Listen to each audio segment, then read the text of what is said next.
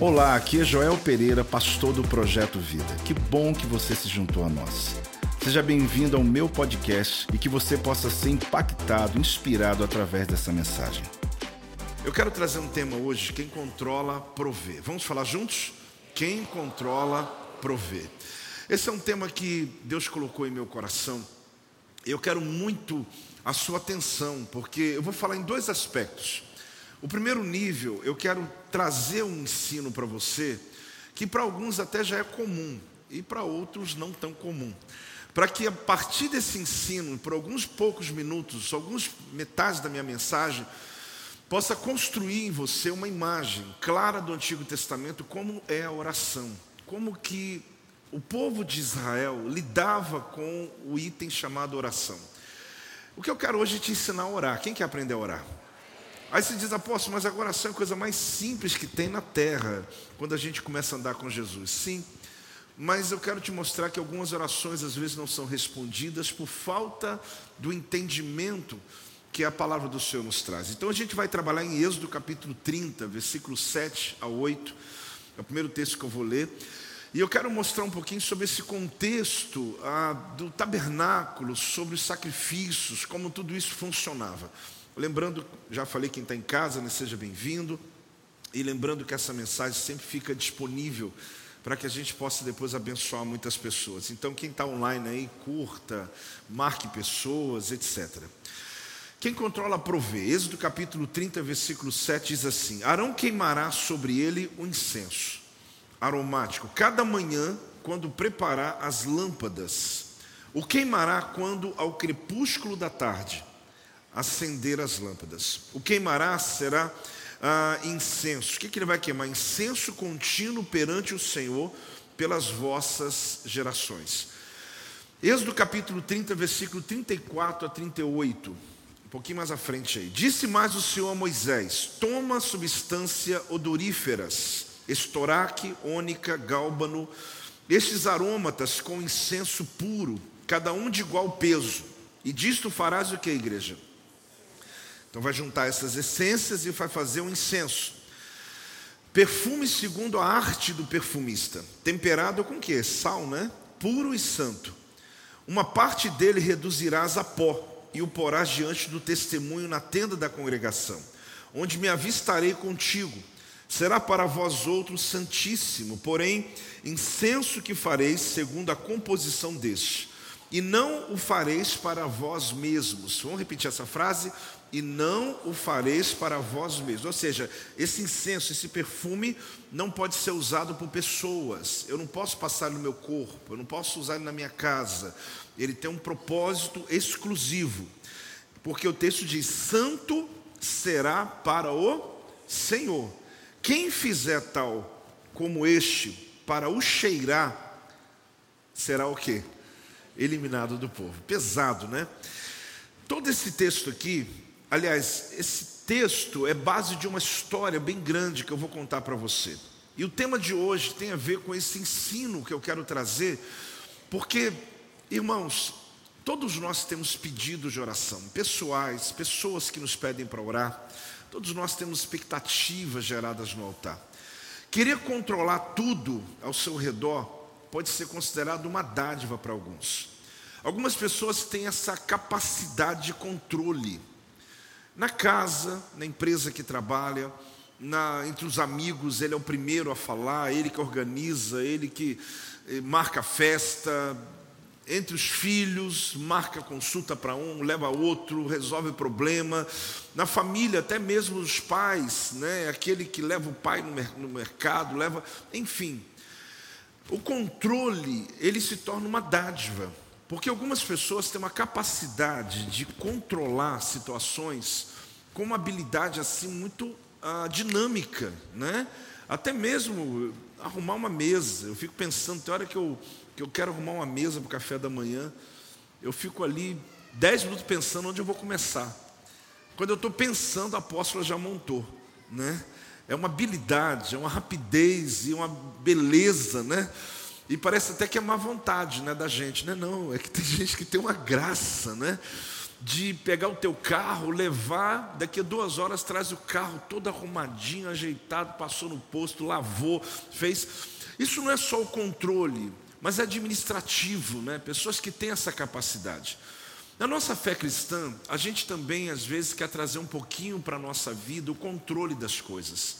A oração, querida, é entrega. O que é oração? A oração é você deixar Deus controlar ao invés de você controlar. E é muito difícil para quem controla tudo também querer confiar em Deus algumas coisas que ele acha que ele ainda pode fazer. E por isso, algumas questões nós temos dificuldade de ver se desatando, porque nós entregamos e pegamos de volta. A gente ora hoje de manhã, a gente busca, Deus me devolve aqui. E a gente fica tentando ajudar Deus, ensinar Deus a trabalhar. Então, enquanto você lida com coisas que você pode carregar, tudo bem. Qual é o problema do espírito de controle? Não vou chamar de espírito ainda não, porque aí parece uma coisa maligna, né? Qual o problema desse sentimento de controle? É que quando existem coisas que você não consegue carregar e você continua carregando, e aí você quer que Deus provenha aquilo que você está controlando, só que quem controla, provê. Vamos falar? Quem controla, provê. Se eu controlo, eu que dou o jeito. Agora, se eu entrego para Deus, Ele é que dá o jeito. Agora, esse estado, né, que a gente chama de hiato, né, esse espaço entre você confiar e virar as costas e falar: Deus, eu estou confiando no Senhor, vou seguir minha vida, mas ficar aquela pontinha dizendo assim: Mas será? Sabe quando você entrega para alguém alguma coisa importante para entregar para outro, e você, depois de meia hora, liga e fala assim: Já te entregaram? Por que você está perguntando? Porque você entregou, mas ficou na dúvida se aquela pessoa tem o mesmo cuidado que você tem daquela entrega. E você já teve a oportunidade de alguém dizer assim: Ih, esqueci. Aí você fala, meu Deus, a pessoa está esperando há duas horas e você está aí com esse negócio até o final do dia e você depois não confia mais. Confia? Não. Você fala, deixa que eu levo. Você acaba com o teu horário, você dá um jeito, você mesmo. Por quê? Porque você teve uma experiência de alguém que deu uma palavra, mas não valorizou. Mas Deus não é assim. Tudo que Ele diz, eu vou fazer, você pode descansar. Porque Ele nunca se atrasa. Ele vai cumprir a palavra dele ele vai fazer a entrega dele, ele não vai deixar de cumprir o que ele falou. Quem está me entendendo, gente? Só que essa confiança é onde eu quero te dar algumas histórias hoje, e basear inclusive esse termo nesse do Antigo Testamento. Por quê? Eu volto a dizer: enquanto você consegue carregar, está jóia. O problema é que tem coisas emocionais que a gente não suporta. Tem situações espirituais que nós não estamos hábeis, habilitados para suportar o peso.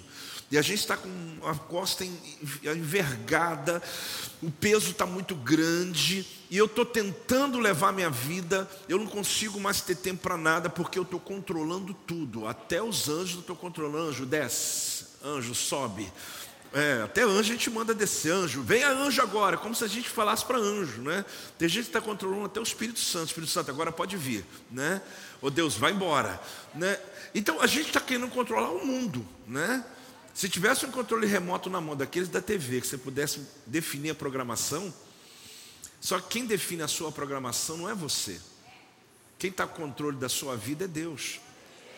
Só que quando você pega e começa a apertar um botãozinho ali, Deus fala: Meu filho, não é agora ainda, não troca de canal ainda não. Eu quero trocar, não, não, troca não. A gente ainda está nessa história ainda. Nós estamos vivendo esse momento ainda. Ainda não terminei o que eu tenho que fazer na tua vida, nessa área da tua vida. Só que a gente quer tentar mexer o tempo todo. A gente precisa aprender a depender de Deus. Essa palavra podia dar vários temas, e um deles é dependência de Deus. Vamos falar? Mas eu gostei do quem controla prover. É depender de Deus. O depender de Deus, querido, não é só falar, né? porque é você dar a Ele o controle da situação. Não basta só falar com Deus a respeito das preocupações. Tem gente que pensa que fazer uma oração de manhã e colocando as ansiedades diante de Deus está tá resolvido. Não, tem que transferir. Tem que fazer o quê? Tem que transferir. Eu não posso só falar. Eu tenho que transferir. Eu tenho que fazer uma transferência. Está lá agora. Ó. Entreguei para o Senhor. Em nome de Jesus. Amém. E o que, que eu tenho que fazer agora? Descansar. É fácil descansar nessa hora? Não. Porque você coloca uma causa ligada aos teus filhos.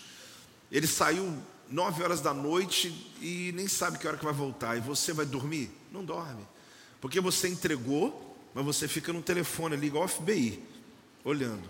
É uma crítica? Não, porque eu faço também. mas confiar não é você ficar o tempo todo tentando controlar. Porque existem coisas que, se você puder fazer, está dentro do seu direito. Porque eu te falei, aquilo que você puder carregar, faça. Mas tem como você ficar lá vigiando tudo que acontece com teu filho? Não. Tem como você vigiar um carro que vai passar, uma situação que vai acontecer, ele está na estrada dirigindo e você está aqui, meu Deus, meu Deus, meu Deus. É perigoso sim, mas você vai dizer, Deus, guarda a estrada, guarda o meu filho, e eu vou dormir agora. É fácil? Não. Mas por que, que eu estou dizendo isso? Porque com todas as coisas a gente precisa aprender a confiar na vida financeira, nas suas emoções. Porque se você quer controlar, a provisão vai ter que sair de você. Agora, se você entrega para Ele, Ele vai prover, Ele vai cuidar. Quem já está recebendo aí, querida, em nome de Jesus? Porque tudo que você quer ter o controle torna a sua responsabilidade. Isso é comum. Tem coisas que você nem foi chamado, mas você se infiltrou lá. Estava tendo uma festa da família, vai reunir todo mundo e você no meio do caminho falou: Não, deixa que eu resolvo. No, depois você fala assim: O que, que eu fui fazer? Que, que eu fui fazer? Tem que ligar para tudo que é primo, tem que fazer não sei o que, você não quer controlar? Então você agora que provenha tudo. Você que. Mas é uma crítica também, não é? Porque se você pode carregar, tá jóia. Só que a gente está assumindo pesos que não são nossos. Eu preguei esses dias sobre isso. Sobre pesos que não são para a gente. E a gente começa a somatizar uma série de situações na nossa alma que Deus não mandou a gente se envolver e nós estamos envolvidos. Porque nós queremos ainda o controle de situações alheias a nós. Então aqui a gente tem um desafio muito grande hoje. É a gente conhecer uma palavra que vai nos libertar, sabe? Que vai nos fazer confiar mais no Senhor e perceber o poder da oração. Deixa eu te ensinar uma coisa. As descobertas decidem as estações da sua vida. Vamos falar? As descobertas decidem as estações da sua vida. Tem gente que pensa que é o tempo que muda estações. O tempo muda as estações da natureza. Mas o que muda a minha estação é o quanto eu sei da vida. Se eu não descobrir nada novo até amanhã, o meu dia vai ser do mesmo jeito. Se eu não descobrir nada novo até domingo que vem, os meus sete dias vai ser como um dia. Agora, cada descoberta eu adianto um dia na minha vida, cada conhecimento eu adianto um dia na minha vida. Quem está entendendo? Porque a minha vida é baseada no conhecimento. O conhecimento me faz tomar atitudes. O conhecimento me empurra, me impulsiona. Pessoas que elas não têm o conhecimento, elas vivem a mesma vida por um ano. É a mesma história, a mesma rotina, o mesmo ciclo, ela repete as mesmas estações, porque ela está pensando que estação se muda com o tempo, da natureza, a minha não. A minha posso adiantar pelo conhecimento, porque um conhecimento avançado pode me colocar à frente do meu tempo. Eu estou me fazendo entendido ou não? Quando eu conheço, eu tenho um conhecimento sobre algo que eu posso demorar um mês, dois meses para resolver, eu posso alcançar aquilo em um dia. Quando o bispo Leite falava aqui das escolas, uma, duas, três escolas, vem na aula, tal, tal, tal. O que, que é isso? É te dar conhecimento. Porque quem não tem conhecimento é governado. Eu preciso conhecer. Porque aquele que tem resposta ao caos governa. E quem fica no meio do caos é governado. Então eu preciso entender que o meu conhecimento muda estações. Por isso eu quero te dar esse conhecimento hoje, como cada domingo, cada tempo, para ampliar a sua vida em Deus. Deixa eu te falar uma coisa que está escrito no Salmo 141, versículo 2. Olha o que, que diz o Salmo 141, versículo 2: Suba a tua presença a minha oração. Como que? A minha oração é um incenso? Lê o texto. Como? A minha oração é um incenso? Não. A minha oração não é o incenso, mas que a minha oração suba como incenso e seja o erguer de minhas mãos como oferenda vespertina pela manhã. Olha aqui para mim. Na Bíblia, irmãos, queimar incenso com frequência é uma imagem da oração. Por que, que eu parei ali? Porque senão vai ter irmão chegando hoje, passando na lojinha, eu conheço minhas ovelhas. Ah, tem que explicar explicadinho. Já vai comprar um incensinho, né, pastor Adriano? Colocar na sala e vai sentar e falar: oh, Senhor, né? Vai subindo a fumaça aí, Senhor. Vai movendo. É, o que acontece, irmãos? No Antigo Testamento se acendia 11 ervas aromáticas, que eu já vou te mostrar, que elas eram, eu até li algumas delas ali, o nome delas. Elas faziam um perfume feito por perfumista, que tinha que ter a mesma medida das 11, mesmo peso, que eram misturados, eram queimados no altar do incenso que ficava no santo lugar. Vou mostrar já o tabernáculo. Vê se tem para a gente pedir o tabernáculo, para a gente lembrar um pouquinho sobre essa questão. Coloque aí quando puder. Ali, ó. Está ali. Então a gente lembra do tabernáculo, né, gente? Tem essa foto, tem uma outra também. O tabernáculo, aquela primeira entrada ali, é o altar do sacrifício. Quem está vendo ali, logo, primeiro, ali no quintal do tabernáculo. Tá, quem está vendo, diga amém. Era o altar do sacrifício. Como se chama? átrio, né? Quando a gente entra pela primeira parte ali da tenda, a gente não conseguiu de novo, a gente sempre coloca, né, quando tira o telhado e ali dentro tem duas partes. Os irmãos a maioria sabe. A gente entra na primeira parte, tem o santo lugar. E onde está sendo aquele fogo lá, que seria uma segunda parte, então essa tenda ali está dividida em duas partes. Como se chama mesmo? Santo dos Santos que era, só para lembrar os irmãos, em um minuto, no primeiro instância ali a gente tem a mesa dos pães ázimos, nós temos a menorá de ouro que ficava lá, e um altar, gente, de 50 centímetros por 50, com um metro de altura. Tá aí, tá ligado? Aqui queimava uma brasa. Essa brasa aqui tinha que ser tirada do altar lá de fora, do átrio. Por quê?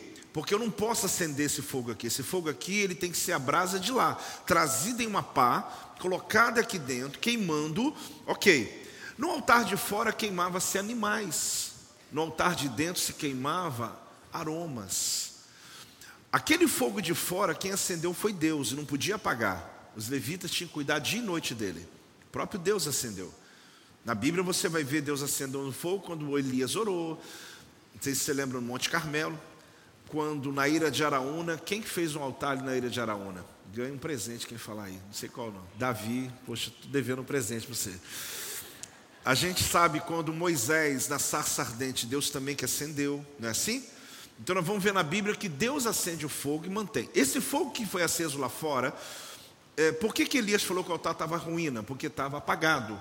Acende de novo, a chuva cai, prosperidade vem, porque não dá, não dá para trabalhar sem o fogo do altar. Você quer ser usado por Deus do teu jeito, você não aguenta. Mas se você agir no dom do Espírito, Deus te usa poderosamente. Você, fica no, você pode ficar no hospital o dia inteiro atendendo pessoas lá, orando por enfermos tal. No final do dia, seu corpo está cansado, mas o teu espírito está renovado. Por quê? Você não está ali fazendo uma visita é, obrigado. Você está no teu dom, você está ali como se estivesse fluindo mesmo. Mas vamos voltar aqui. Esse fogo aqui, bota o tabernáculo de novo. Esse fogo aqui que fica dentro do santo lugar, eu já falei o seguinte: nós tínhamos a menorá que tinha que ser acesa todo dia, porque tinha que colocar óleo nela.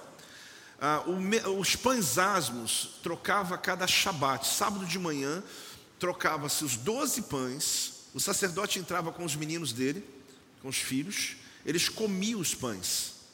Apóstolo, eles comiam porque tinha fome? Não, porque eles têm que comer para que o povo aqui fora seja abençoado. Porque se eles não comem do pão, Deus não abençoa. Apóstolo, por quê? Porque Deus mandou, é. Então tem que comer. Um dia eu, eu, eu demorei para entender isso. As pessoas que às vezes elas querem ser mais justas nesse sentido, não, mas eu não posso, não. Ali o sacerdote precisava ter o alimento para que o povo tivesse. Aí nós temos o altar que eu falei, de um metro de altura. Ali, gente, as onze ervas eram massacadas, eram trabalhadas, eram onze ervas, ervas misturadas. Uma delas cheirava mal e todas as outras dez cheirava bem. Quando as onze se juntavam, dava um perfume único, que a Bíblia diz: ninguém pode usar esse perfume.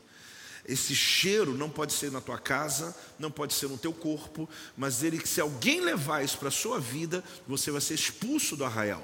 Por quê? Porque era exclusivo. Era o quê? Exclusivo. Quando esse fogo pegava, a fumaça, pode tirar a imagem agora, senão quem está em casa não me vê.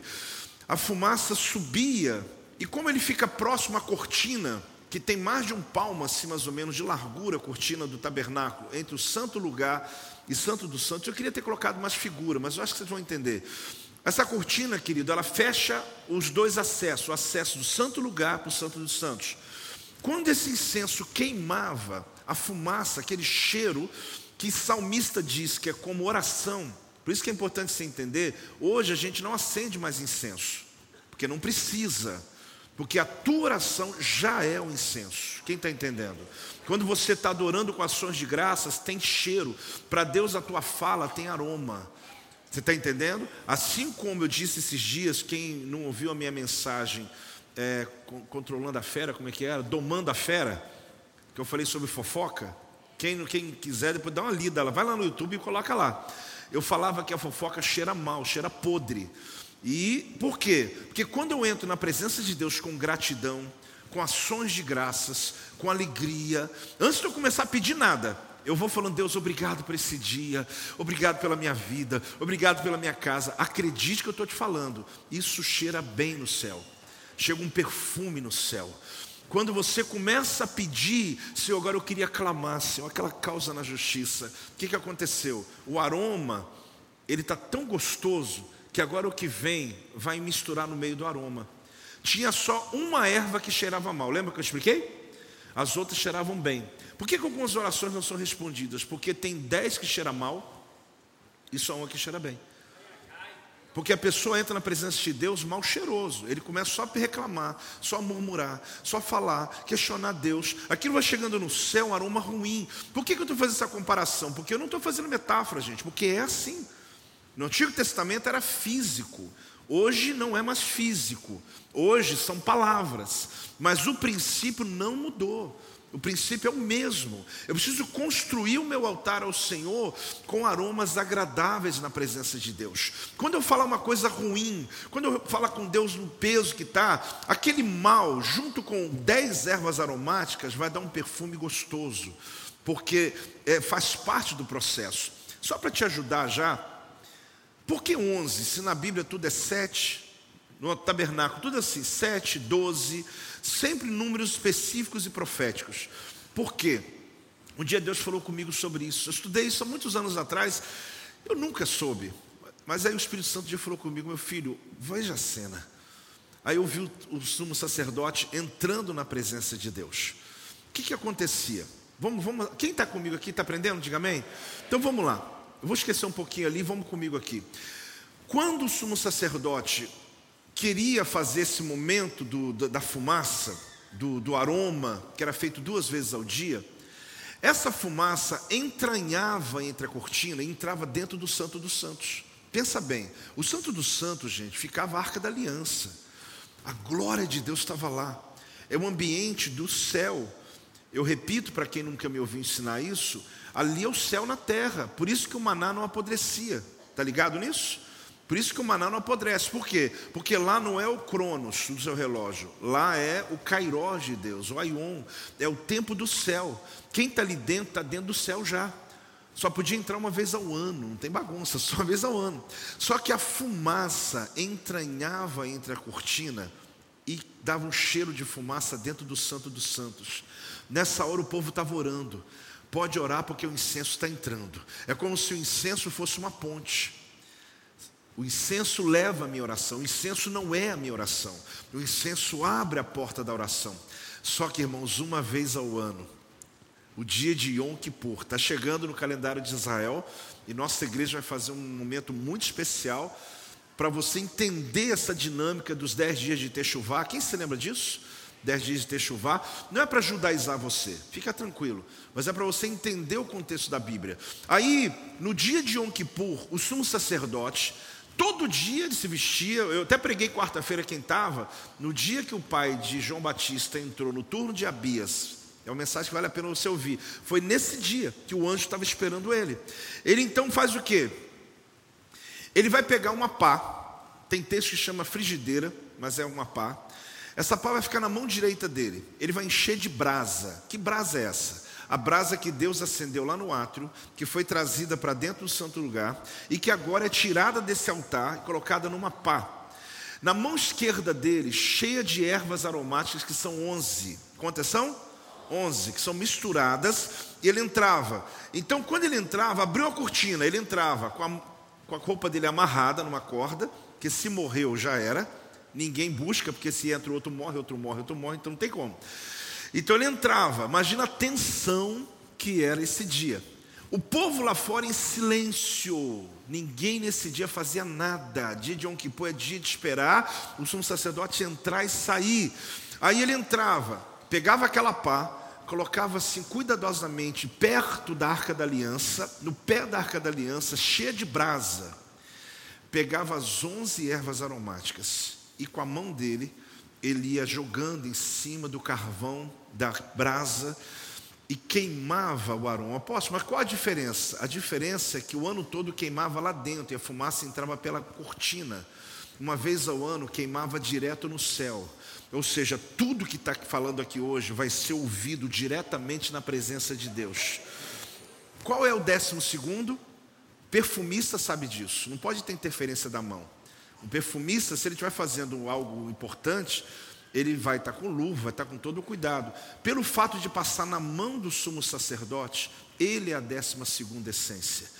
Porque é onde eu entro também, é onde que eu me entrego para o fogo, é onde eu estou dizendo, Deus, eu também estou completo. Quem está aí? Quem está pegando isso? Eu estou inteiro, eu estou confiando completamente no Senhor. Naquele momento, qual que é a metáfora, o entendimento? Aqui fora, as fumacinhas entrando significa que algumas orações são respondidas. Aqui dentro, significa que tudo que hoje está sendo colocado em Deus, Deus está recebendo o perfume inteiro, porque está direto na presença dEle. Uma vez ao ano, a glória de Deus vinha e o povo lá fora em silêncio. Quando o sumo sacerdote saía da cortina do Santo dos Santos, saía da cortina do santo lugar, você imagina a gritaria a celebração que era, ele foi e voltou, não morreu, Deus recebeu a nossa adoração e a nossa oração. Dá uma salva de palmas ao Senhor, dá uma glória a Deus em nome de Jesus. Meu Deus! Então por que, que eu estou lhe ensinando isso com um pouco de detalhes? Como eu te expliquei, eu preciso te colocar dentro da cena. Por quê? Porque o tabernáculo sempre foi um ponto de partida. Hoje em dia, nós trazemos o tabernáculo como sendo o princípio para entender o Novo Testamento. Só que muita gente fala assim: não, a gente está no tempo do Novo Testamento, esquece o antigo. Irmãos, por favor, não tem como esquecer. Porque tudo que foi construído no Novo Testamento está baseado no Antigo Testamento. Eu não mato o cordeiro, porque Cristo é o meu cordeiro, amém?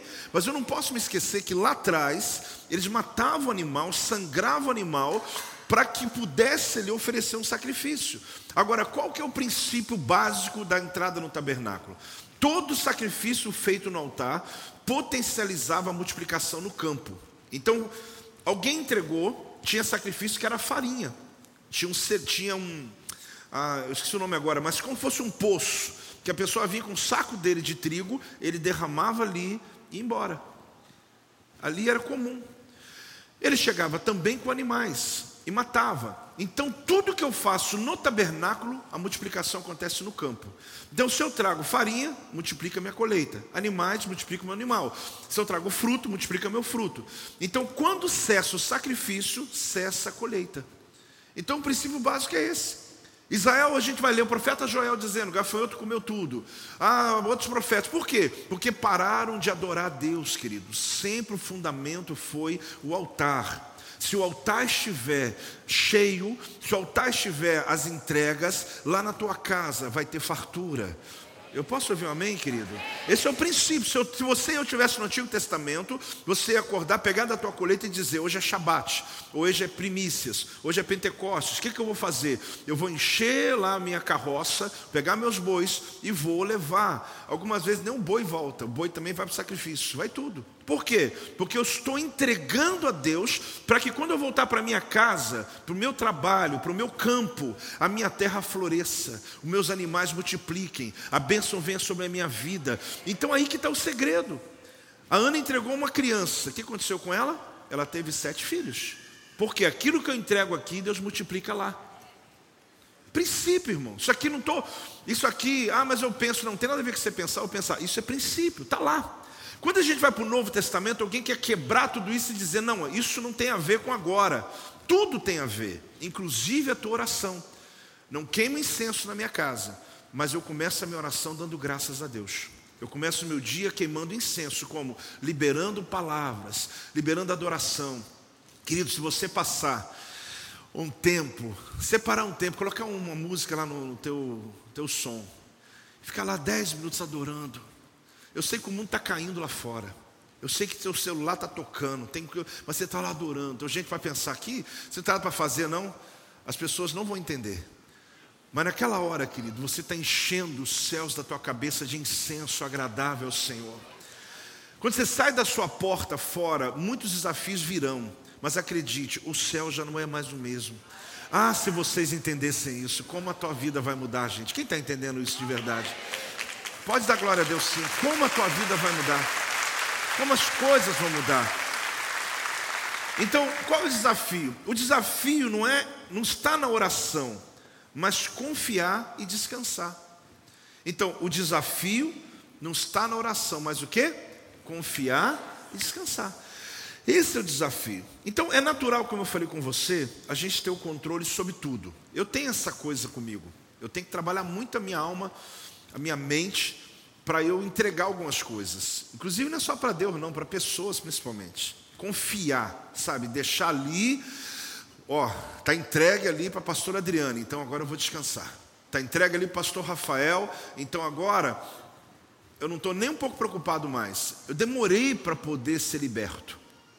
Para um filho, chegar para o filho e falar, vai lá e resolve isso e acabou. A gente vai, manda, mas fica monitorando. E aí? Liga para lá. Chegou, igual eu falei, chegou a encomenda? Não chegou? Então, na verdade, você não confiou. Você só usou o transporte. Mas você tem que ficar monitorando. Então você trabalhou duas vezes. Você trabalhou treinando alguém para fazer o que você faz e depois você continuou monitorando ainda. Eu sei que no início da vida, gente, ministerial, empresarial, você faz e as pessoas te observam. Mas no futuro não pode ser assim mais. As pessoas fazem você que observa. Quem está entendendo, diga amém com nossos filhos, com funcionários, com quem quer que seja. Você precisa entregar. Agora, vamos trazer para o âmbito da fé, da fé cristã. A gente quer, querido, que Deus faça algo. Quando Deus não faz como a gente espera, a gente quer pegar de volta, fazer do nosso jeito. E é onde a gente perde a oportunidade de crescer e ver os milagres. Então, o fogo que queimava os sacrifícios nunca podia apagar. Então, qual que é o segredo aqui? Não podemos fazer o trabalho de Deus sem o fogo de Deus. Vamos falar juntos? Não. O que, que é isso? Eu acabei de falar agora há pouco. Eu não posso fazer o que eu faço hoje sem o fogo de Deus. Você é a mesma coisa. Existem coisas que você consegue, eu também, que são naturais. Depende só da minha habilidade, da minha disciplina, do meu cuidado, eu vou lá e realizo. Agora, gente, nós que somos cristãos, nós somos pessoas dependentes de Deus. Lembra quando Jesus falou assim, por exemplo, Lázaro estava lá é, morto há quase quatro dias. Aí Jesus falou assim: tirai a pedra. E depois que Jesus falou, Lázaro vem para fora. Qual a primeira frase? Tirai a. Ele falou para quem? Para os homens. Ele mandou o anjo tirar a pedra? Não, ele falou: tirar a pedra, porque é pesada, mas junta dez homens empurra.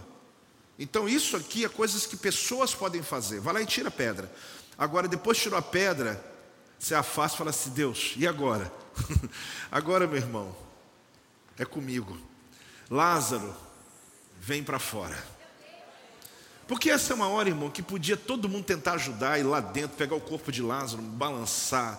Não tem mais jeito, eu não consigo. É a hora que Jesus falou, agora dá licença que eu entro. Só que a gente tira a pedra e quer arrancar o Lázaro de lá também. A gente quer fazer tudo se deixar. Está compreendendo ou não? A gente quer. Aí a gente arruma os problemas e depois coloca a culpa em Deus. Aí você está aqui, está Lázaro, lá está todo defuntão lá acima. Está aqui, está de pé. Ó. Você traz Lázaro na marra. A gente casa na marra os outros, a gente arruma problema para os outros, arruma emprego para os outros, a gente vai fazendo um negócio para os outros, porque Deus não fez, então eu vou lá dar um jeitinho. Irmão, tira a pedra. Isso eu faço todo dia, você também, porque tem coisas que Deus não precisa fazer para você. Acordar de manhã cedo, ter disciplina. Ah, Deus me acorda, parece que Deus é despertador agora, né? Agora, Quando termina aquilo que você é capaz, ó, Senhor, esse negócio de chamar Lázaro para fora aí, isso é coisa do céu. Isso aí é o Senhor que tem comando. Deixa que ele trabalhe, querido. Ele vai fazer a obra, Ele vai converter a tua família, Ele vai mover. Você prega a palavra, você faz, faz, você tira a pedra. Tudo tirar pedra significa tudo que você puder fazer. Tudo aquilo que está na sua condição. Porque também não vou ficar preguiçoso dizendo, Deus, faz aí a obra. Não, eu vou fazer algo. Só que eu tenho que tirar a mão do controle das coisas. Solta o controle. Ah, Senhor, eu estou até tremendo. É, solta, soltei. Afasta agora. Aí agora Deus fala assim: agora eu vou entrar em cena. Ah, é a coisa mais linda que tem é quando ele entra em cena. Aí você começa a ver as coisas acontecendo, aquilo que era improvável, telefone toca, algo acontece, algo é liberado. Gente, é, é totalmente diferente. Quem controla? Você não pegou ainda, né? Quem controla? Se eu controlo, eu que tenho que prover. Mas se eu entrego para ele, ele diz: Deixa comigo agora. Só que eu fico na minha mente de combate. O que é mente de combate? Eu fui pregar agora no Rio, é, essa semana, foi sexta-feira. E tinha um líder lá, um pastor, que tinha anos que eu não via. Eu fui pregar para um evento de pastores. Aí, antes da, da palavra, ele contou um testemunho para mim, o pastor que me convidou, da igreja que eu estava. Ele falou: Apóstolo, você não vai lembrar? Eu falei: Tenta, de repente eu lembro. Mas em tal ano eu fui para Israel contigo. Eu falei: Estou lembrando, mas conta mais, né? Que eu não lembro tudo, não tem jeito. Ele falou: Pastor, sabe o que aconteceu? Eu fui num café, café de pastores, discipulado. Toda vez que eu chegava lá, o senhor falava de Israel, falava assim, mas o que, o que, eu sempre olhava para minha esposa e falava assim: a gente não pode, a gente não tem. Irmão, quando você já libera a palavra, você já amarrou tudo. Eu não posso, eu não tenho. Está amarrado, poxa. Tem gente que eu, eu falo assim: vamos para Israel daqui um ano. Eu não posso. Irmão, é muita falta de fé. Você pode não ter dinheiro hoje, mas daqui a um ano você está falando que não tem ainda. Quer dizer, você está dizendo que daqui a um ano eu vou continuar passando ruim minha vida mesmo. Mas tem gente que não vigia, né? E ele falou: posso? Não posso, não tem, não tem, não tem como. Não tem, não.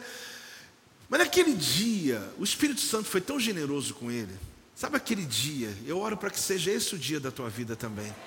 Sabe que não tinha jeito. O Senhor invadiu o coração dele, a mulher dele está aqui do lado, eles vieram no café, já vinha com o dinheirinho da gasolina, dinheirinho para almoçar, aquele padrãozinho, pagar o pedágio, tal, tal, tal, tal, tal. Chega em casa de volta, começa o dia. Ele é pastor. Ele falou que o Senhor tomou a vida dele. Aí na hora da oferta, ele separou do pedágio, ficou com medo de Deus não abençoar essa parte. que ele falou, também não vou exagerar, né? Ele tirou a pedra, digamos, deixa aqui comigo. E a parte que era do almoço dele, da mulher dele, um dinheiro em que ele tinha guardado, tal, tal, juntou aquilo tudo e falou: é minha oferta. Olhou para a mulher dele, ela olhou para ele, ok, a gente não almoça hoje, e a gente menos chega em casa. Pedágio está garantido, o tanque tem gasolina, vamos embora. Deu oferta. Saiu daqui, foi à igreja no lugar que era, foi lá, colocou o nome dele e da mulher dele para ir para Jerusalém. Então o negócio foi sério. Ele tinha passaporte? Não tinha, nem ele, nem ela. Porque quem fala que não vai, nem passaporte tem, porque não passa na cabeça. Eu estou falando isso aqui não é para você ir para Jerusalém, não, apesar que vai ser bem-vindo. Eu estou te fazendo uma metáfora da vida. Quem está entendendo, diga amém. Sobre qualquer outro assunto, pode ser encontro com Deus, 100 reais, não, não tem. Não é assim? Não, não tem. Não, já, não vou ter. Né? O pior não é tem, não, não vou ter. Né? É muita profecia ruim, né? Gente, ele me contando isso, eu falei, Deus é tremendo. Entrou no carro dele, foi embora, está indo embora. Ele estava em construção na igreja. A igreja estava com, com um propósito, propósito não, vou chamar melhor, dívida. Eu queria chamar um nome bonito, mas não tem. De 400 mil reais. Por quê? Porque estava em obra, atropelou coisas, o recurso que entrou não pagou, tal, 400 mil reais. Então, além dele não ter, a igreja também não tem. Está entendendo isso ou não? Ele não tem nem Se a igreja juntar lá e falar, vamos tentar ajudar nosso pastor, não tem jeito. Aí ele está aqui dirigindo. Irmão, tocou o telefone. Eu vou te falar. Ele vira um monte de café, há muito tempo devendo, há muito tempo tentando, e está lá no jeito dele, controlando tudo. Nesse dia ele falou: Deixa eu confiar. Se eu vou para Israel, sim, eu entrego minha semente aqui, o dia do pedaço está garantido, e vamos embora para casa. O telefone tocou. Um irmão falou assim com ele: Pastor, você não me conhece. Eu gosto desse negócio. é porque já aconteceu comigo. Você não me conhece, mas eu preciso falar contigo. Eu fiz uma prova com Deus. E eu estou fazendo um concurso público, tal, tal, tal, tal lá. Eu falei para Deus que se eu passasse, eu vou te contar na íntegra, você até achar assim, apóstolo, mas e aí, mesmo assim, se eu passasse, eu ia entregar uma oferta para a igreja, a tua igreja. Ele tinha feito um propósito com Deus lá. Pastor, eu fiz e não passei. Você pensou que passou, né? Eu também. É, eu fiquei um pouco decepcionado, porque a história é sempre aquela coisa assim, meio hollywoodiana. A gente que ouviu e ele não passou. Mas ele foi para o joelho e Deus falou assim: Meu filho, você tem que aprender não entregar quando eu faço. Você tem que aprender a entregar e depois eu faço. Isso é a pessoa. Aí ele falou, pastor, então eu estou fazendo, eu, eu, quero entregar um terreno para a igreja. Esse terreno custa 300 mil reais. Eu estou entregando, ele está descendo do café. Só que terreno, a gente sabe assim, ah, é um terreno. Não estou subestimando. Mas até vender, tal, tal, tal, tal, tal, tal, mas não é assim não, irmão. Ele desce com aquela notícia. Eu quero entregar essa oferta. Aí aquilo para ele já foi um sinal, meu Deus, eu falei agora que vou para Israel, dei aquela oferta, eu tô, nem cheguei em casa, eu estou na Dutra. E o telefone toca. Ele chega, alguém ofereceu 260 mil à vista. Ele falou: o negócio é sério. Porque ele comentou, e o empresário falou: Eu quero esse terreno, tinha um galpãozinho ali em Nova Iguaçu. Aí ele falou: Não, não, não, não, senhor, só falou outra coisa. Resumo da ópera: um outro empresário Deus falou com ele, ele comprou o terreno, assumiu dívidas que tinha, entregou 300 mil, fez o cheque na frente dele. Ele foi e pagou 300 mil da dívida que ele tinha, e negociando, ela caiu mais ainda. E ele, quando conta a igreja que vai para Israel, ele falou: Pô, você não tem noção, o meu povo estava preso, porque eu recebi tanta oferta. Quando eu falei que ia, eu não pedi oferta, eu só falei que ia. As pessoas começaram a trazer tanto recurso. E eu vou falar porque ele falou, ele falou que fui com 3 mil dólares no bolso para Israel ainda. Eu não tinha recurso. Eu fui para lá com a conta da igreja paga, a construção em andamento. E eu fui aquele ano com você, irmão, vou te falar. Quem controla, provê. Quem controla, provê. Só que nossa mente, às vezes, ela é fechada. Aí ele falou: aquele dia, apóstolo, minha vida abriu. Abriu, sabe assim? Eu ficava, todo café eu vinha, não tenho, não posso, não tenho, não posso, não tenho, não posso, não tenho, não posso. Está no meu controle. Deus fala assim: então paga suas contas, resolve aí. Mas teve um dia que ele resolveu: uau, é fácil fazer isso? Não, eu já fiz, eu sei que não é. Você dizer: Senhor, está aqui, está aqui, ó, estou tranquilo, deixa ir para minha casa. Não é só quando eu entrego uma oferta, tenta me entender melhor. Porque senão vai ter gente achando que eu estou pedindo para você ir para Israel, dar oferta para ir para Israel, e não vai entender a minha mensagem. Não é nenhum nem outro, estou te contando uma história. Só que isso se encaixa em qualquer outro ambiente da sua vida quando você entrega. Você sabe aquele filho que fala assim, pai, para de me controlar. Não tem? Ô oh, mãe, para de me vigiar, ainda mais agora com esses aplicativos. Você tem ou não? Pede a apóstola que ela te dá. É, nem FBI tem. Aplicativo, você sabe se o, se o Ian sai dali, agora casou, né? Mas mesmo assim está controlando eles ainda. Não conta para eles, tá? Mas ela tem, tem tudo lá. Tem tudo. Que agora tem aquele negocinho, um, uma, enfim, tem tudo. Vou contar tudo não, que senão já revela. Você sabe quantos quilômetros está no carro, se ele freou, se não freou. Você, você domina tudo. Tem, tem, tem mães assim, ó. Quantos minutos ficou em tal lugar? O negócio é um bicho. Nem o FBI, nem a CIA tem, não tem.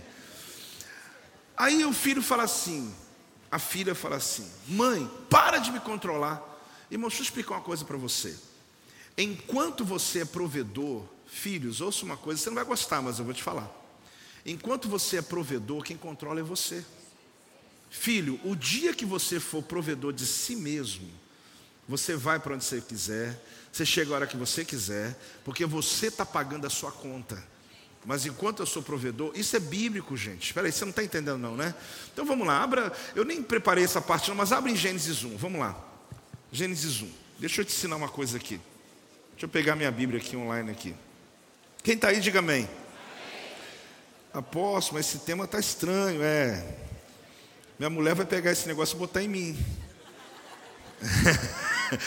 Você não acha que já tem. Ó, não briga comigo, homens. Eu estou tentando lembrar um negócio que comprei essa semana. Tem um, um tag, tag, um tagzinho, gente. Endemoniado aquilo. Tu bota na, na mala, tu sabe onde ela está, em qualquer lugar do mundo. Eu falei, que negócio é esse?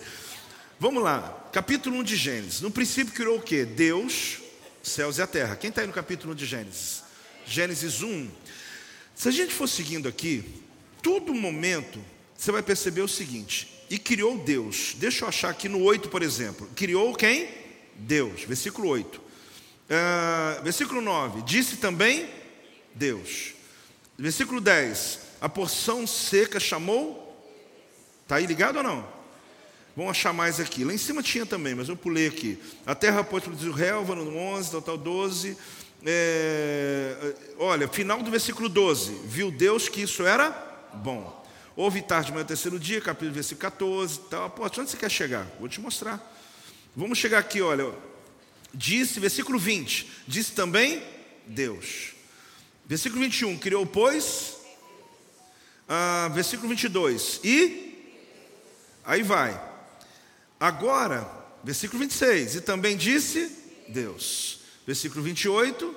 E Deus. Então, bom, já viu, já que está tudo aí, né? Vamos capítulo 2 agora. Assim, pois, foram acabados os céus e a terra. Então, acabou a criação, não acabou? Acabou, acabou. Havendo Deus terminado o dia sétimo, ainda Deus, não é? A Bíblia vai falar agora no versículo 4 sobre a criação do homem. Esta é a gênese dos céus e da terra, quando foram criados, quando o Senhor. Peraí, peraí, peraí. Peraí. Então, Senhor Deus, Agora vamos lá, versículo 7 do capítulo 2. Então formou o. Peraí, mas por que, que mudou para Senhor? Vai no um inteiro. Deus, Deus, Deus, Deus, porque Deus cria. Quando o Deus falou, agora eu quero cuidar do, da minha maior criação, homem, ele criou homem. Não é mais Deus, é mais do que isso, Senhor. Porque quando ele criou em você, ele se assenhorou da gente. Ele está no controle. Ele é o provedor. O capítulo 1, Deus, Deus, Deus, Deus, Deus, porque é o Deus, Deus criador e viu Deus que era bom e viu Deus. Quando formou o homem e viu o Senhor Deus. Pode ser um detalhe para você, mas não tem detalhe aqui. Aqui é Deus dizendo: agora eu sou Senhor, porque Ele é Senhor da sua vida. Então você tem que entender, querido, que enquanto Ele se assenhoreia, quanto Ele é Senhor das áreas da sua vida, Ele é provedor. Aquela que você é Senhor, você que lute. Agora, se eu sou servo de Deus e quero ter o controle de tudo, o problema é de quem? Meu. Agora, se eu aprender a orar e dizer, Senhor, eu estou entregando aqui nas tuas mãos essa causa. Mas entregar não é falar, entregar é transferir. E é você dizer, Senhor, quando for para remover a pedra, deixa que eu removo. Coisas têm a ver comigo. Agora, a causa está na tua mão. Eu vou continuar minha vida agora, vou continuar minha história, eu vou ficar esperando esse negócio sair para eu comprar, sair esse processo para eu fazer. Sabe esse negócio aí? Eu estou esperando aqui para. Irmão, eu não espero nada para. Eu tenho um monte de coisa para acontecer na minha vida, mas nenhuma delas segura minha decisão do hoje. O que eu tenho que fazer, eu continuo fazendo como tenho que fazer. Porque o Deus da minha provisão se encontra comigo no caminho. Você pode estar olhando com cara de incrédulo, mas eu tenho muitas experiências para te contar. O Deus da minha provisão, como pastor, descendo a Dutra, de repente algo aconteceu que mudou a história da vida dele. 300 mil reais, por quê? Porque era o que Deus queria fazer na vida dele. Mas Deus estava esperando o quê? Um dia ele dizer: Senhor, está aqui, olha.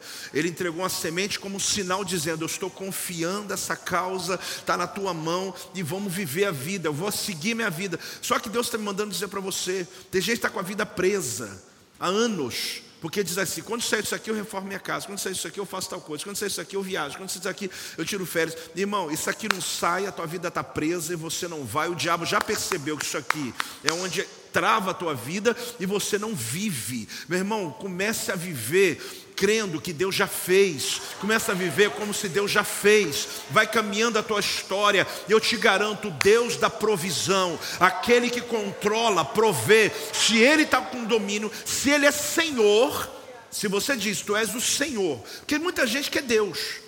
Você tem um monte de amigo que fala assim, Deus é bom, isso que todo, todo mundo fala que Deus é bom. Agora, eu estou falando diferente, irmão. Deus é Senhor da minha casa. Ele é Senhor da minha vida financeira. Ele é Senhor da minha vida.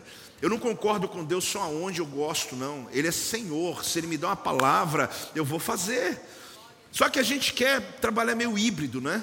Aqui sim, aqui não. Essa parte aqui, ok, essa parte não.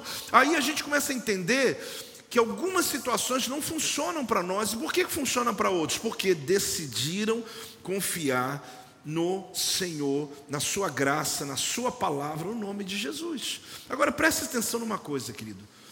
Como que Abraão conheceu Jeová Jireh? Abraão levantou sete altares. Quantos? O sétimo dele foi a maior experiência da vida dele, que foi o altar que leva o próprio filho Isaac, gente. Ele está subindo o monte. Há dias atrás, algum pastor aqui pregou sobre isso, que a gente convidou. Ele tá, e eu já preguei, apóstola também, você já leu, enfim, é um texto. Ele está subindo a montanha e o filho pergunta o que? Pai, o cutelo está aqui, a lenta nas minhas costas, mas aonde está o cordeiro? E ele diz: Deus proverá, Deus proverá. Então, olhe bem, quem controla, provê. Ele estava subindo, mas dizendo: Deus é o provedor, porque ele me deu uma palavra que nenhum de nós aqui consegue entender que era sacrificar o próprio filho.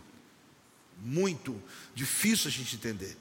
Mas ele era um homem tão temente a Deus, que se Deus falou, ele vai fazer. Você sabe que Deus não queria sacrifício humano, tá, gente? Deus só queria provar o homem de Deus que estava andando com ele. Mas ele mesmo assim pegou o cutelo e levantou. Quem, quem mandou parar? Deus. E Deus proveu o quê? Um carneiro.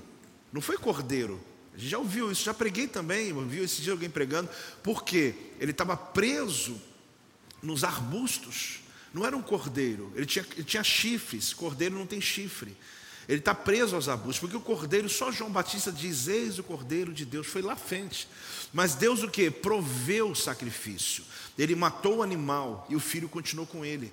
Quando que Abraão conheceu o Deus da provisão? O dia que ele aprendeu a depender de Deus completamente.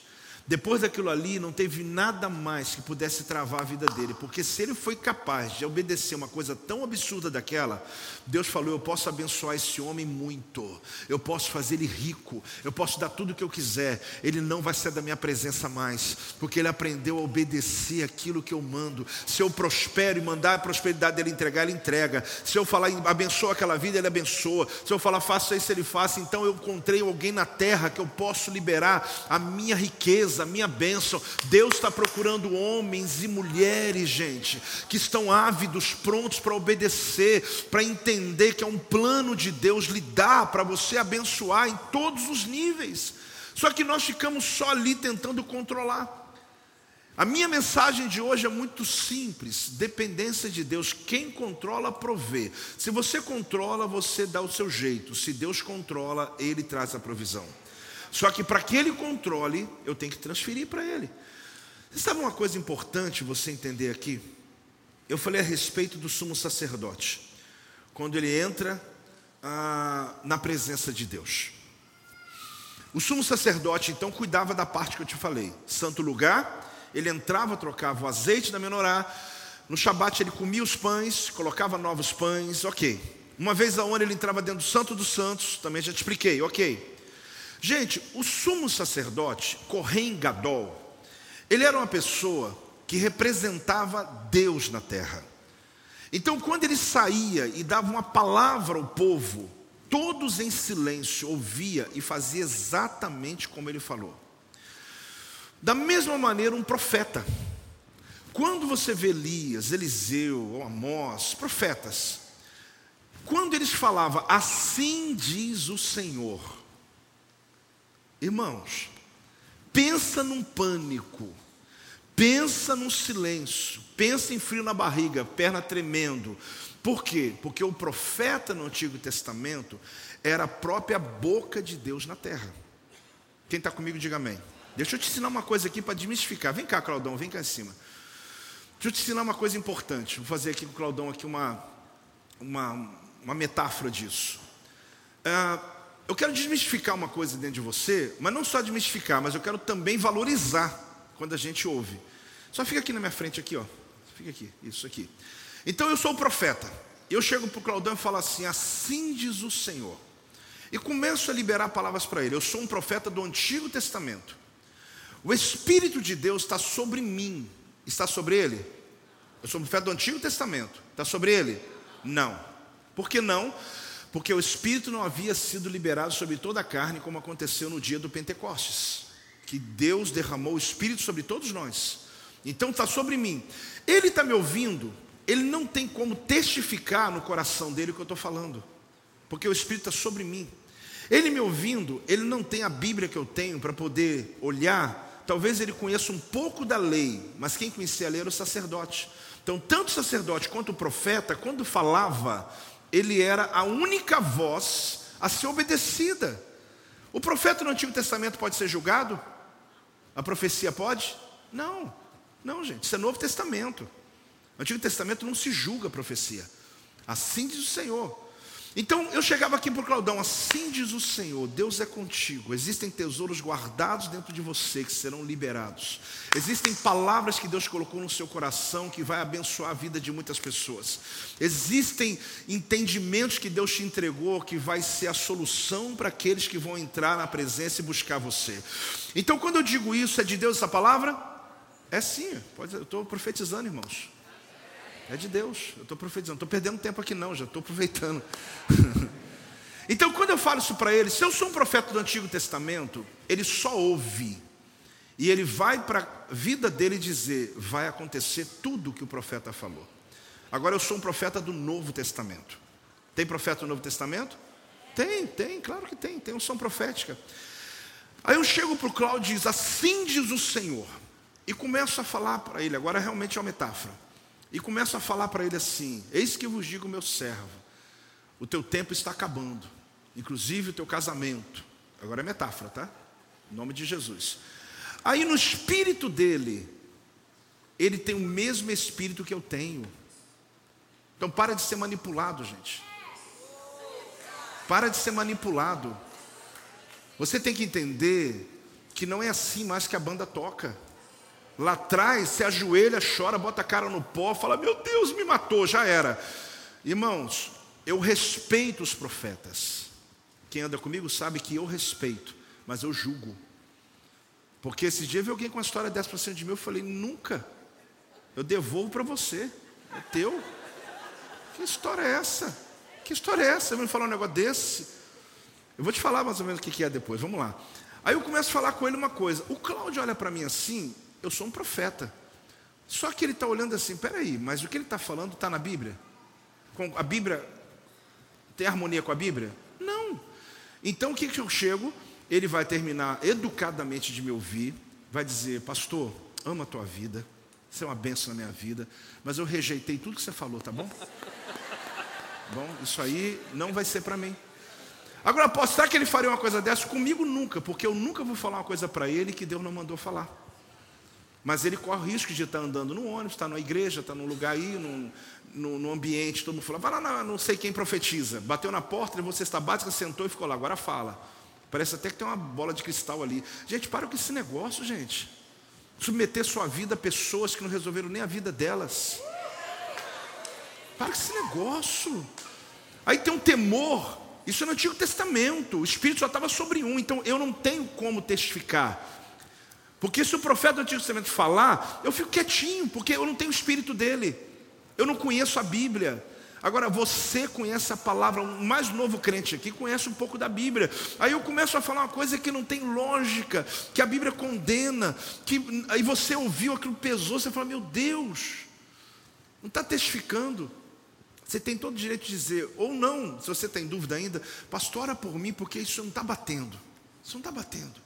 Então para de ser manipulado, mas ao mesmo tempo respeite uma profecia. Oi? Respeite, porque Deus usa profeta sim ou não? Então não estou tirando, pelo amor de Deus, a base profética dessa igreja, porque nós somos uma igreja profética. Eu muitas vezes estou pregando e profetizo para você. Você numa célula recebe profecia. Nós temos pessoas aqui que são profetas de verdade que Deus usa. Só que entenda uma coisa: pessoas querem manipular você, trazer o que está no sentimento do coração delas. Deixa eu te dar um dado. Quem está aprendendo hoje? Posso continuar? Deixa eu te falar uma coisa importante. Se um sacerdote acordasse de mau humor, de mal com a vida, ruim, está tudo ruim, está, sei lá, devendo ele não podia ir ministrar. Não podia. Porque ele sabe que se ele fosse, ele morre.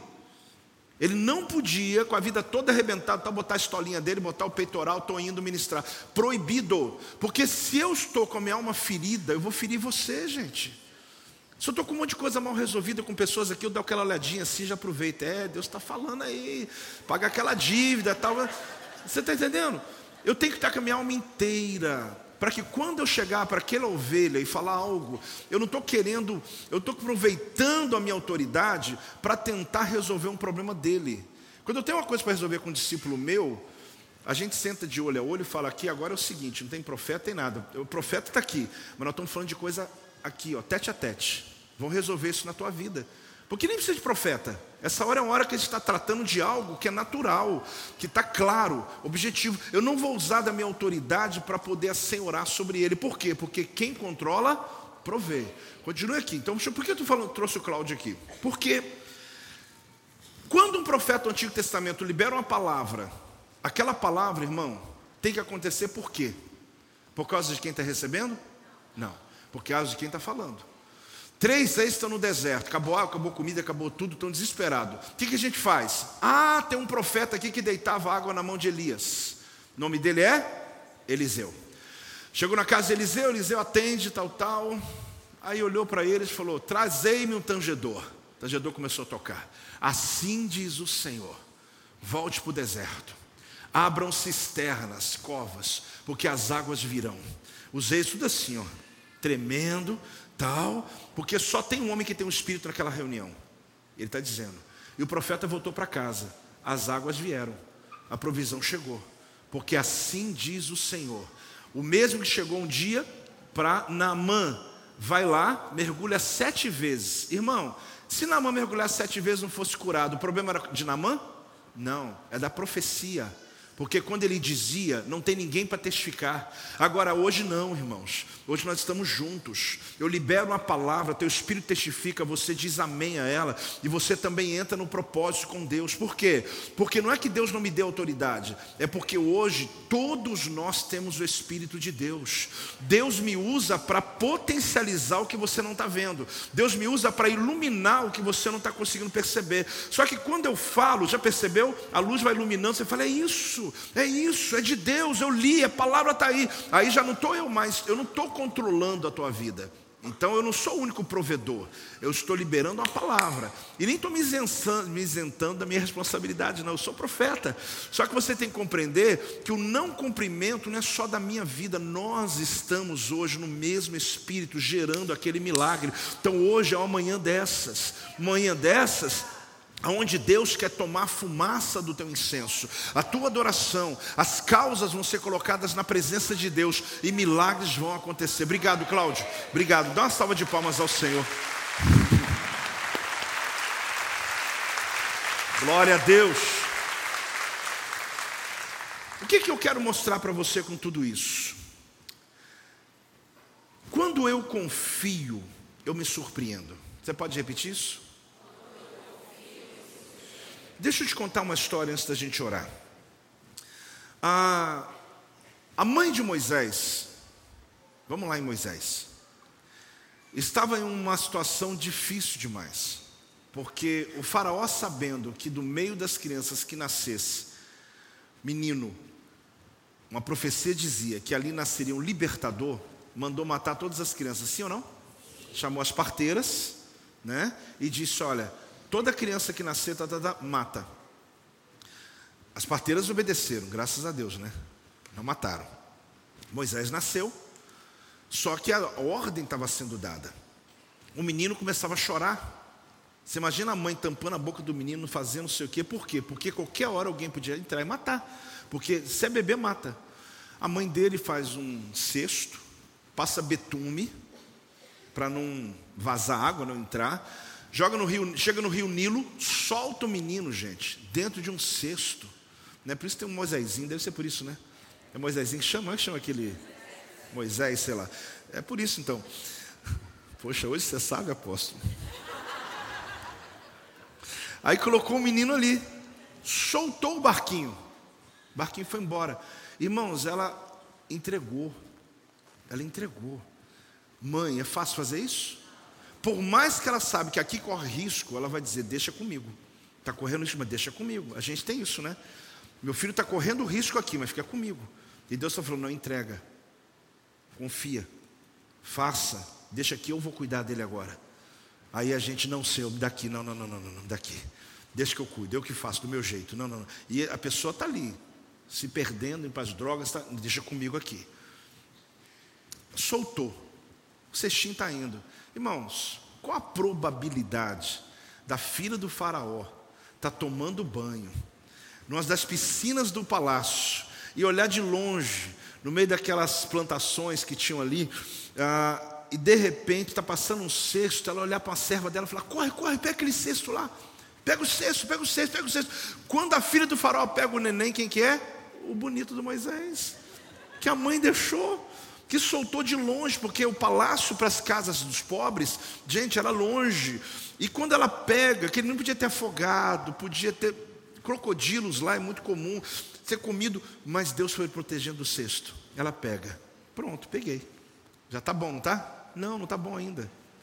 Ela chega para uma das servas dela e fala assim: encontre alguém, porque ela, o, o, neném é meu, porque eu achei no cesto, achei no, no mar, no rio. O nome Moisés é aquele que saiu das águas. Pronto, está aqui. Aí ela chega para uma das servas e fala: procura alguém na cidade, uma babá, alguém, para poder me ajudar a cuidar desse neném, que eu vou deixar ele cuidando, mas eu vou bancar, eu vou dar tudo, mas só que eu preciso de alguém para cuidar. Aí procura, procura, procura, procura, procura. Quem que foi escolhida? A mãe que não sabia que era mãe. Qual a probabilidade disso acontecer? E chama a mãe de Moisés e fala: Olha, tem uma proposta de emprego para você. É mesmo? Qual que é? É que a, a, a princesa achou uma criança no rio.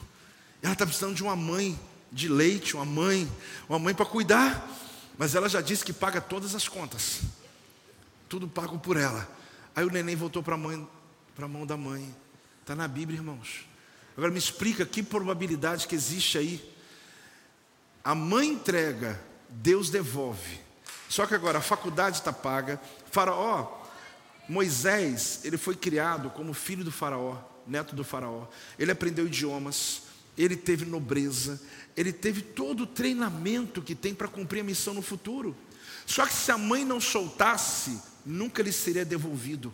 Porque ele nunca teria, talvez, teria sido morto, talvez. Por quê? Porque eu quero eu controlar. Mas ali não, eu quero entregar. A gente lá em casa, a gente passou muitas lutas, né? Quando nossos filhos foram estudar fora, quando pode ter GPS que for, mas está longe, né? Nossa filha ficou um tempo na Itália. Eu lembro que a gente está chegando lá na nossa igreja. Na volta, ela fala, pai, tô... ela tinha 16 anos, 17, não sei se de repente estou errando a idade, 18. Pai, eu quero ficar aqui para estudar italiano. Eu faço moda, faço isso, aquilo. Eu me lembro deixando ela na casa de uma diaconisa da nossa igreja na Itália, em Milão. E eu olhando para a cara dela, falei, meu Deus, eu fui, fui andando e chorando, chorando, segurando. -me. Por quê? Porque era a primeira cisão da nossa casa. Quando a gente entrega o Israel lá para estudar em, em, Texas, lá nos Estados Unidos, a mesma coisa. Gente dá um tchauzinho para ele, e a gente segura a lágrima, né? Vambora, vambora, vambora. Depois um filho casa, outro filho casa. Eu sei que alguns pais sabem o que é isso, e você confia. E a gente quer controlar, você confia, quer controlar. Mas quando você entrega, eu vejo a vida deles hoje, eu vou vendo quanto Deus está prosperando a vida deles, quando Deus está abençoando. Mas a minha vontade, sabe qual que é? É ficar aqui, ó, segurando tudo, é ficar comigo. Eu fiz uma casa muito grande, eu queria meus filhos comigo, mas Deus tem outros planos na vida deles. Você está entendendo ou não está entendendo, gente? Eu estou te contando algo da minha casa porque você tem a sua, você tem seus desafios. E o detalhe é que às vezes a gente não está conseguindo confiar como a mãe de Moisés colocou o filho. Não foi aquela noite não foi fácil para ela. Aquele dia foi desesperador para ela. Mas de repente vem alguém dizendo: Olha, tem uma criança aqui para você cuidar. Quando ela olha, meu Deus, é o meu filho. Deus me devolveu e agora com patrocínio, e agora com alguém que tem interesse em cuidar dele, e eu vou cumprir a minha missão com o meu filho, eu vou guardá-lo, mas com um projeto dele intacto. Irmãos, não atrapalhe os planos que Deus tem, Deus tem na vida dos seus filhos. Deus está mandando dizer aqui: Não atrapalhe os planos que Deus tem na vida deles, com o sentimento de protecionismo, de dizer não é comigo. Eu estou dizendo porque Deus está mandando dizer: tome cuidado para você não travar os propósitos que Deus tem na vida dele. Hoje, por coincidência, eu quero orar para uma pessoa aqui. Cadê a menina que vai para a Irlanda? Cadê? Qual é o nome dela mesmo, Cleusa? Está aqui a família. Vem cá, a família inteira. Eu ia orar quarta-feira, mas vou orar agora. Pode ser? Por isso que eu não gosto de conversar com ninguém antes do culto começar, porque parece que eu estou pregando para você, né? Mas não estou não. o casal chegou assim, vem aqui em cima, falou assim, apóstolo, nossa filha vai morar fora. Aí já deu aquele frio na barriga, né? Aí eu falei, deixa eu ver sua filhinha. Filhinha, né? Aí quando fui ver a filhinha. que para nós sempre é filhinha. Desculpe aproveitar, mas eu quero aproveitar e orar por você. Posso? Também não tem escolha, né? Chamei aqui. Ela até nessa semana falou assim: Apóstolo, pode orar por mim? Aí os pais fizeram a mesma coisa. Ora, pra... porque ele em casa, apóstolo, todo mundo é muito pegado, a gente é junto. Aí eu falei: Eu sei o que é isso. Lá em casa a gente também é. Quando eu posso, gente, eu reúno a família inteira. É meu maior prazer é estar os filhos na mesma mesa. Só que Deus tem planos. Esses últimos dias eu tenho orado muito por pessoas, não só jovens, que têm ido para lugares. Na minha alma eu não gosto da ideia, porque eu queria todo mundo aqui. Só quem mandou profetizar, né? Há dias atrás, há, há um, meses atrás, a Camila Barro chegou aqui, terminou de pregar. Quando acabou de pregar, Deus falou com ela assim: então uma profecia. Quem estava aqui nesse dia? Me botou aqui na frente e começou a dizer: estou vendo o aeroporto aqui. Muitos vão começar a viajar. Quem estava aí, gente? Tinha alguém que estava aqui? Viu que profecia louca foi aquela? Ela falou: Olha, eles vão começar. E eu comecei a entender isso. Quem estava agora na Irlanda foi o Cid Raquel indo pregar lá. Foi também na Irlanda, né? Foi, foi lá, foi depois para outro país. Meus discípulos indo, indo, voltando. Pessoas chegando para mim e falar: Pô, Deus está me mandando, mas vou abrir igreja lá. Quem sabe, irmã? Vamos lá. É, por quê? Porque todo mundo tem um DNA da gente. Tem um DNA. Pastora, o Aladim e Denise estão lá, lá em Portugal. Eles foram morar lá, só que não só morou, tem igreja lá agora, tem propriedades da igreja. Essa semana eles estavam viajando para uma região, falou: Apóstolo, está lançando a semente no país. Nós estamos apaixonados por Portugal. Deus nos deu essa nação. E eu, oba, glória a Deus, amém. Dá amém também, gente, por favor. Então, você está entendendo? Mas se eu queria, todo mundo que eu formei aqui, gerei aqui, eu queria comigo. Eu tenho discípulos meus que têm outro país, têm outras cidades, têm outros estados. Eu tenho aqui também comigo. Mas eu podia ter segurado todo mundo.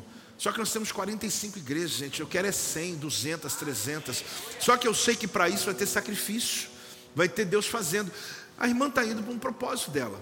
Mas eu sei que cada pessoa está debaixo de uma palavra.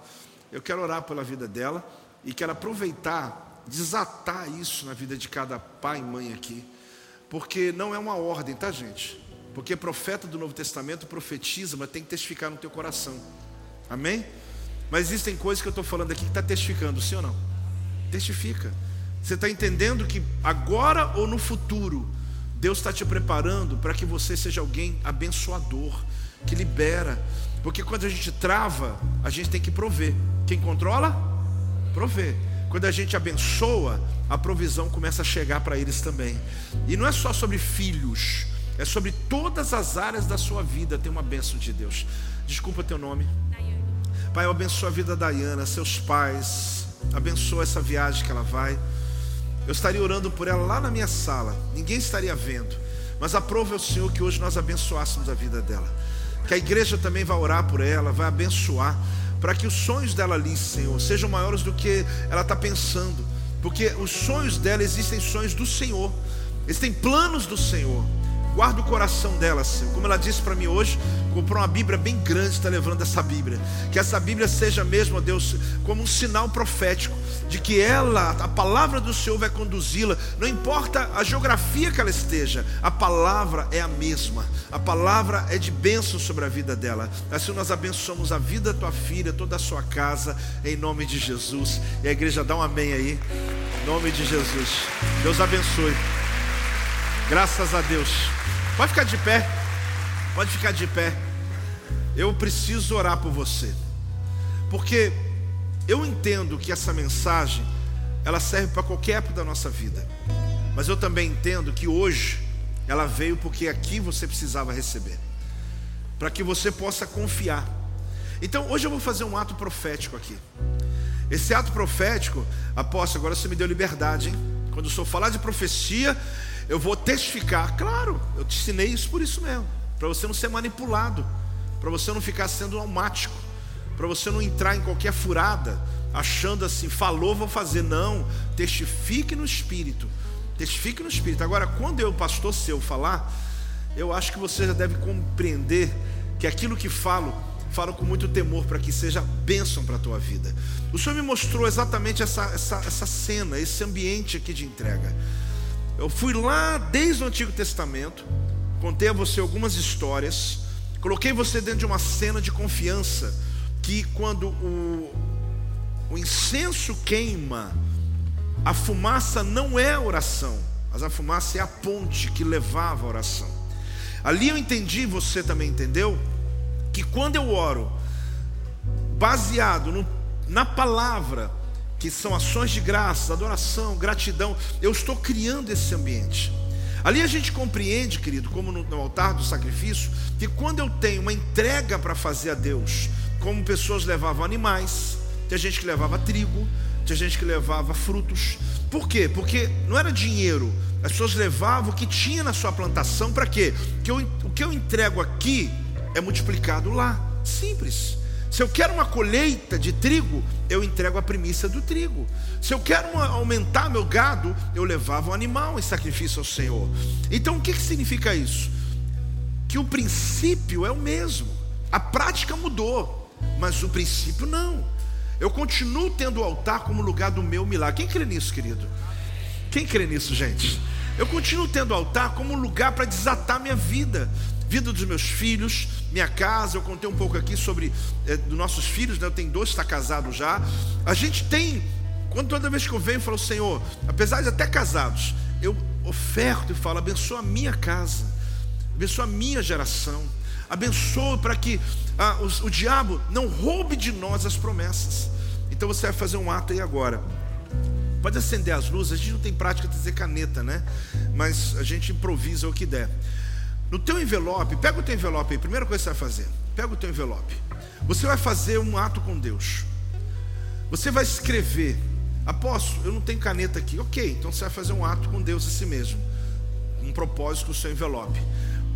Hoje nós vamos entregar uma oferta aqui com um propósito. Eu posso ouvir uma mente de vocês? O que é uma oferta com um propósito? Após todo domingo eu entrego oferta. Espero que sim, eu também. Mas hoje eu quero profetizar. Eu quero profetizar. E vai testificar no teu espírito. Tudo aquilo que, como a história da mãe de Moisés, que colocou aquele cesto e liberou e aquilo que ela liberou, Deus patrocinou. Eu quero profetizar, segundo essa palavra sobre a tua vida. Quem está crendo nisso, diga amém. Aquele pastor que chegou aqui um dia, fez uma oferta, colocou um propósito, no caminho Deus o abençoou, o padrão aconteceu com ele, não sei se vai acontecer com você, mas ali me mostra um padrão. O que eu quero profetizar é o que está na palavra. O que hoje, qual é a situação hoje? Você vai, pode escrever né já. Que você diz, apóstolo, a pedra eu já removi, mas essa parte não consigo. É Deus. Deus pode fazer. Você vai entregar uma oferta hoje. Ah, apóstolo, logo hoje que eu trouxe um visitante. Irmão, fica tranquilo que visitante não vai ficar escandalizado, porque você é abençoado. Nós estamos numa casa do Senhor. Você vai fazer o que? Aquilo que testifica em você. Fique em paz quanto a isso. Inclusive você que visita, entra também. Porque existe uma bênção, você não está aqui à toa. Deus lhe trouxe, porque existe um plano de Deus velado nessa manhã, que cada pessoa que está aqui hoje precisava ouvir essa palavra de Deus. Testifica aí ou não? Testificou essa palavra? Para quê? Para que eu possa viver de maneira diferente e romper. Escreve aí qual é a causa. Apóstolo, meu filho. Não precisa colocar um monte de detalhes, porque Deus conhece. Apóstolo, eu preciso de um emprego. Apóstolo, não, apóstolo, está falando comigo, não falando com Deus. Deus, eu preciso de uma intervenção aqui nessa área. Esse contrato aqui tem que mover. Essa situação. Apóstolo, mas eu, eu, eu, eu vou falar direto. Nós já adoramos, já ouvimos palavra. Agora pode ficar tranquilo, pode escrever. Porque nós vamos colocar isso nas águas. O que é colocar nas águas? É como a mãe de Moisés: Senhor, está aqui, ó. Está aqui a minha semente. Está aqui o meu clamor. A minha oração e a minha profecia Quem está em casa, que não está aqui no altar agora, você pode fazer o mesmo aí. Você pode tanto escrever no nosso é, WhatsApp, que coloca de vez em quando, deve colocar, você pode escrever aí, pode intercalar entre a conta e isso aí, e você vai fazer a tua transferência colocando aí o teu clamor, colocando a tua história. Então faz um print aí, olha, você que está em casa, tira uma foto, faz um print desse WhatsApp, que já vai voltar a conta bancária. E você vai fazer um propósito com Deus. Por que, que hoje Deus está fazendo isso? Porque Deus falou comigo. Assim como o profeta no Antigo Testamento, Deus fala comigo, sim. Mas a diferença é que Deus fala comigo e testifica no teu espírito. Deus fala comigo e testifica no teu espírito. É onde eu digo aí, olha, tá aí. Apóstolo, mas o que, que é essa entrega? Ah, irmãos. Foi fácil para a mãe de Moisés deixar aquele menino embora? Foi fácil para Abraão subir o altar dizendo: Eu vou fazer o que Deus mandou? É fácil a gente confiar ao Senhor, como aquele pastor que tirou dinheiro do pedágio e falou: O resto está aqui, o meu mês Deus proverá. Nada é fácil, irmãos, nunca foi fácil, mas é maravilhoso. Eu não conseguiria viver de outro jeito, irmãos, olha aqui para mim, eu não consigo viver de outro jeito. Eu aprendi, e eu quero fazer você aprender para que Satanás não subjugue a tua vida, te oprima, que a pobreza, ruína e miséria roube a tua bênção. Querido, ouse. Você quer passar seu cartão, você quer separar sua finança agora, ouse. Não vai ali, consulta teu bolso, fala assim: ah, tem um dinheirinho sobrando aqui, eu vou lá. Irmãos, Deus não precisa da tua esmola. Apóstolo, pegou e jogou duro agora, então vou falar de novo. Deus não precisa da tua esmola. Deus está te dando uma chance, porque Ele não é só Deus, Ele é Senhor Deus. Ele é Deus até você querer que Ele seja Deus. Mas o dia que você colocar, Senhor, Tu és Senhor Deus, as minhas finanças são tuas, a minha vida é tua. Quanta gente tem medo do futuro? Levanta a mão, não. Eu conheço um monte, ó. Ele guarda dinheiro, guarda dinheiro, guarda dinheiro, não tá bom. Guarda dinheiro, guarda dinheiro, não tá bom. Guarda dinheiro, morre, fica tudo aí. Porque ele tem tanto medo, tanto medo, só que ele não entende. Aprenda, querido. Ah, a depender do Senhor, a crer no Senhor, e acima de tudo, a causa que você põe aqui não é qualquer causa, porque toda semente que eu e você plantamos nessa igreja, você é testemunha, ela tem sido e trazido resultados extraordinários. Então, quem tem algo que você crê, que hoje é a tua oportunidade de falar, Deus, eu estou fazendo uma semeadura que me custa. Sabe aquela que você fica ali por dentro. Porque tem que morrer primeiro aonde? Em você. A oferta morre quantas vezes? Duas. Primeiro ela morre em mim. Quando você resolver isso, aí você vai vir no altar. Pega a sua semente. Já escreveu? Se você não conseguiu escrever de jeito nenhum, então você vai estar orando com esse envelope na mão. Porque nós vamos vir na frente, não vamos colocar dentro, vamos colocar em cima do altar. E a gente vai fazer um ato profético aqui hoje. Porque Deus me mandou orar por essa causa. Deus me mandou empenhar palavras aqui hoje. E Deus me usa como um profeta sim. Sim, Deus me usa e eu quero profetizar que assim como Moisés Ali Deus tinha um plano na vida dele. Quando ele foi solto naquele rio, parecendo que estava tudo perdido, na verdade Deus estava assumindo o controle de todas as coisas. Levanta a tua semente e começa a orar, querido. Começa a clamar em nome de Jesus. Não perde isso por nada. Não saia dessa reunião hoje sem viver essa experiência. Não, não, não, não menospreze a profecia, porque eu vejo Deus se movendo com velocidade, coisas acontecendo, liberações acontecendo sobre a tua casa, sobre a tua causa. Essa oferta, esse dízimo, essa primícia, ela hoje está sendo é, vista pelo próprio Senhor, porque na Sua palavra Ele diz que quando plantamos, colhemos, na medida que eu planto no altar, eu vou colher na minha casa. Pode colocar em cima, tudo bem. Gente, quando vier à frente, não coloque dentro, coloque em cima do altar. Pai, em nome de Jesus, eu abençoo cada entrega agora. E a igreja diga amém. Este é o meu podcast. Você pode acompanhar meus conteúdos diários no Telegram e as mensagens completas no meu canal do YouTube. Não se esqueça de me seguir no Instagram. Compartilhe essa mensagem com outras pessoas e lembre-se: quem se adianta, governa.